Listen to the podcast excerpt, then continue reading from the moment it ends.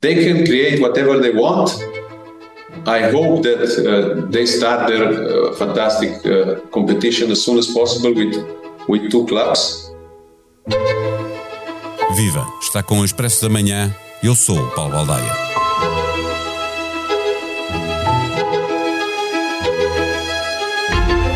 O caminho para a Superliga ficou mais fácil com a decisão do Tribunal de Justiça da União Europeia, com a sentença que nos diz que houve abuso de poder dominante porque nem a UEFA nem a FIFA podem sancionar os clubes que quiserem jogar numa competição organizada por outra entidade. O acórdão defende que as regras sobre a aprovação prévia de competição de clubes são contrárias às leis europeias. O Tribunal salienta, no entanto, que não tomou nenhuma decisão sobre a legalidade da Superliga. Real Madrid e Barcelona continuaram, aliás, sozinhos em defesa desta quimera. O Atlético em Espanha, o Bayern de Munique na Alemanha, o Manchester United em Inglaterra apressaram-se a dizer que estavam fora as federações e as ligas nacionais voltaram a acompanhar a UEFA e a FIFA. Que a porta se abriu, não restam dúvidas. Quanto tempo é que vai demorar a conseguir avançar é que é mais difícil de prever. O presidente da Liga Espanhola até apostou 25 jantares em como não haverá Superliga nos próximos oito anos. O presidente da UEFA, Alexander Seferin, que ouvimos no som de abertura, sugeriu ao Real Madrid e ao Barcelona que joguem um contra o outro. Neste episódio, conversamos com o jurista Miguel Poiás Maduro, que passou pela presidência do Comitê de Governação da FIFA e é colunista do Expresso. O Expresso da Manhã tem o patrocínio do BPI. Apoie uma criança de uma instituição de solidariedade através da BPI App. O BPI deseja a todos um Feliz Natal. Banco BPI SA registado junto do Banco de Portugal sob o número 10. Viva Miguel Poiás Maduro. As duas partes, FIFA e UEFA por um lado e Superliga por outro, rapidamente cantaram vitória. A decisão do Tribunal de Justiça da União Europeia dá razão às duas partes? Eu acho que não dá razão a nenhuma das duas. Um, e, mas acho que é uma boa decisão do ponto de vista jurídico e acho que também é uma boa decisão em termos das potenciais consequências um, para aqueles que são os adeptos do futebol e do desporto em geral, até porque esta decisão sobre a Super League, que é tomada no mesmo dia e não é por acaso em que o Tribunal tomou uh, e pronunciou outras duas decisões em matéria do desporto, uh, são decisões que, do meu ponto de vista, um, basicamente transmitem uma mensagem principal do ponto de vista do Tribunal de Justiça da União Europeia. O Tribunal considera que é compatível com o direito da União Europeia, em particular com o direito da concorrência, e temos de ter em conta que, tratando-se de desporto, isto são atividades desportivas na sua dimensão profissional e, portanto, com enorme impacto económico. Estamos a falar, de acordo com um estudo da, eh, da Comissão Europeia, por exemplo, que o futebol, só o futebol pode ter um impacto de 3,7% no PIB europeu, portanto, são atividades económicas, para além de atividades uh, lúdicas de prazer. Um, o Tribunal vai reconhecer que, sendo atividades económicas e, como tal, estando sujeitas ao direito da União Europeia, das liberdades de circulação, da concorrência, ao direito do mercado interno, uh, é, é compreensível que, atendendo às suas especificidades próprias, elas possam funcionar numa lógica de pirâmide, em que no topo e exercendo funções de regulação e de licenciamento do exercício da atividade desportiva estejam federações internacionais, como é o caso da UEFA, da FIFA ou do Comitê Olímpico Internacional. Mas veio dizer ao mesmo tempo que o exercício destes poderes tinha e tem de decorrer de acordo com certos procedimentos, de acordo com certas regras e desde logo garantam bons processos de governação, sejam regras que garantam que o exercício deste poder não é usado para beneficiar as próprias organizações, mas sim é organizado de acordo com critérios de transparência, critérios objetivos, não discriminatórios e sujeitos a um controle independente. Esta é a mensagem principal do Tribunal.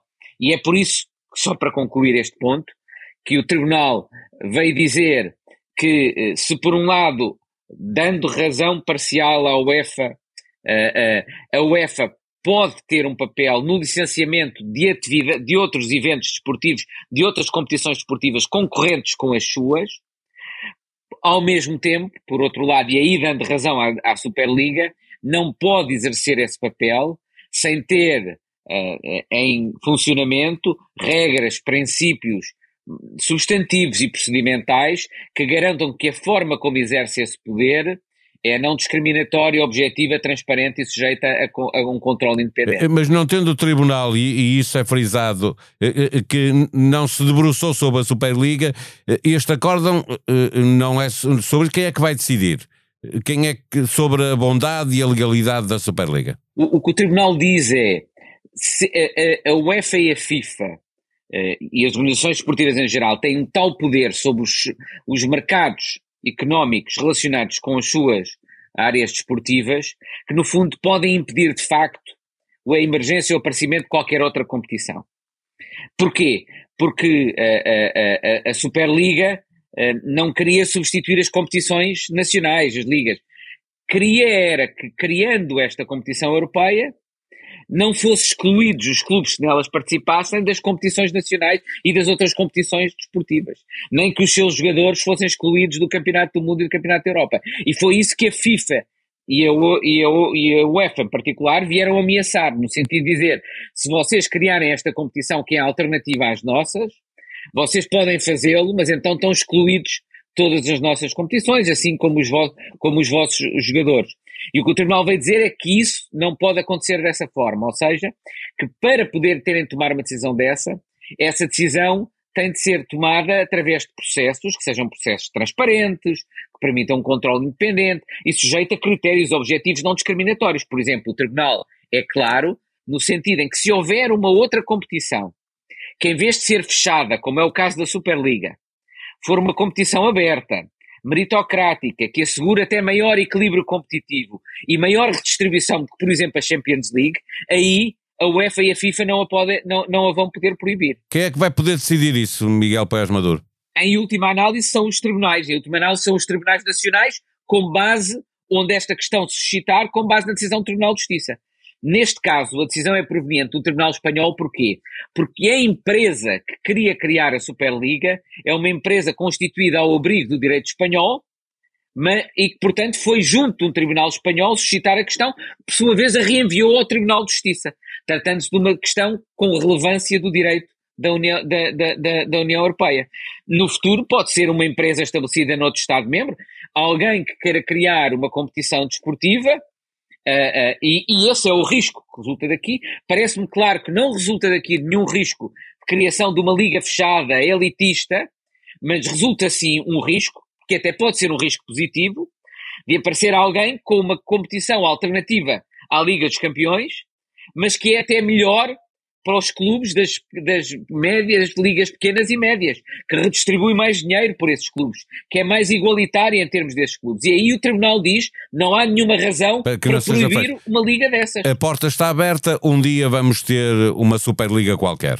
Não vamos ter necessariamente uma Superliga, podemos ter uma outra Liga Europeia, ou até mais do que uma outra Liga Europeia, concorrente ou que substitua a Liga dos Campeões, desde que prossiga as mesmas finalidades que a Liga dos Campeões diz pelo menos querer prosseguir e o faça melhor. Porque nós temos de ter em conta que a Liga dos Campeões, a justificação para a UEFA manter a Liga dos Campeões e manter o monopólio sobre a própria organização dessa competição é porque diz e, e, e pretende que ela serve os objetivos redistributivos, de apoiar toda a pirâmide do futebol nos seus diferentes níveis, de ter distribuição com clubes, de garantir o acesso de clubes de ligas mais pequenas e maiores e, e, e, médias.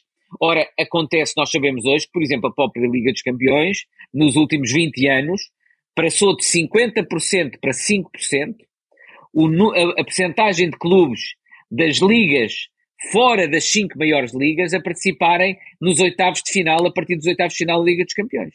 Portanto, não é claro que a própria Liga dos Campeões cumpra hoje com os critérios que era desejável que cumprisse. E, portanto, num certo sentido, o Tribunal até abre a porta para que a UEFA possa reformar a Liga dos Campeões e cria incentivos para que a UEFA, por um lado, se reforme os seus processos de decisão interna e os seus métodos de governo, e por outro lado, que possa reformar também a, a, a sua própria competição da Liga dos Campeões de uma, de uma forma que seja mais favorável e mais equilibrada para todos os clubes. Para todas as ligas. Mas ainda assim, eh, eh, Miguel Poias Maduro, eh, o CEO da empresa que pretende organizar a Superliga apressou-se a revelar como seria organizada essa competição, já, já diferente daquilo que tinham revelado anteriormente, mas a verdade é que Real Madrid e Barcelona continuam sozinhos, não é? Não, não, não abriu o apetite a que outros clubes viessem dizer assim já, já, já podemos estar dentro, não é? É, é, é, em, primeiro, em, primeiro, lugar, é, é,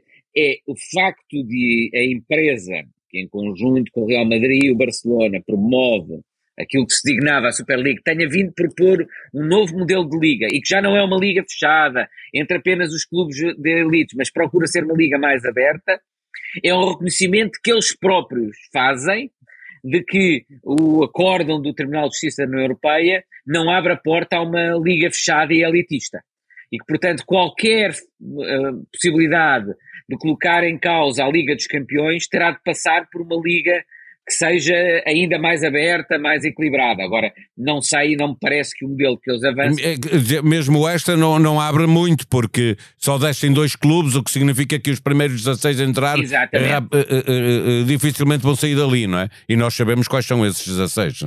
Parece-me claramente que este, mesmo este modelo alternativo não cumprirá uh, os critérios para uh, poder vir a ser aprovada. No caso, em primeiro lugar, porque o primeiro pressuposto é para a UEFA poder exercer um poder de licenciamento e de autorização, para poder condicionar o aparecimento de novas ligas, em primeiro lugar tem de reformar os seus processos de decisão internos. Essa, essa é, o, é, a primeira exigência. Mas reformando a UEFA os seus processos de decisão internos, parece-me que um modelo como aquele que foi proposto não será, eh, será facilmente chumbável. Pode ser chumbado, eh, perdão, será facilmente chumbado pela, pela, uh, uh, uh, pela UEFA e que esse chumbo será aceito pelos tribunais nacionais ao abrigo dos critérios desenvolvidos pelo tribunal. Aquilo que eu digo é que nada impede que outras empresas no futuro desenvolvam modelos alternativos, que os procurem aprovar, e se eles forem modelos melhores que o da Champions League, em termos dos objetivos de, de meritocracia, de igualdade de competitiva entre clubes, da redistribuição, que aí, nesse caso, a UEFA terá uma grande dificuldade em os recusar. E se os recusar, sendo eles melhores, isso será, por sua vez, por sua vez claramente, do meu ponto de vista, invalidado por um tribunal na, na, na, nacional. E, portanto, se a UEFA quer continuar a proteger o seu monopólio, terá de garantir que a Liga dos Campeões é realmente um modelo melhor em termos de persecução dos objetivos que afirma. Sexta-feira, dia de nova edição do Expresso nas Bancas, na manchete a informação de que o Tribunal quer julgar Sócrates em mês de eleições. Sondagem indica que o Chega capitaliza com percepção do aumento de corrupção. A foto da primeira página faz com Lacerda Salles, o ex-secretário de Estado da Saúde, assume que reuniu duas vezes com Nuno Rebelo de Sousa. Por ser sexta-feira, é também dia para mais um episódio do podcast Liberdade para Pensar. Desta vez, vamos do final do século passado rumo ao futuro numa conversa entre a ciência e a filosofia entre Elvira Fortunato e José Gil. A ciência ao serviço da humanidade, último episódio de um podcast que celebrou os 50 anos de vida do Expresso. A sonoplastia deste projeto foi de João Martins, o mesmo que tratou deste episódio do Expresso da Manhã. Tenham um bom dia, um bom fim de semana. Nós voltamos na terça-feira para lhe falar da mensagem de Natal do Primeiro-Ministro. Até lá, boas festas.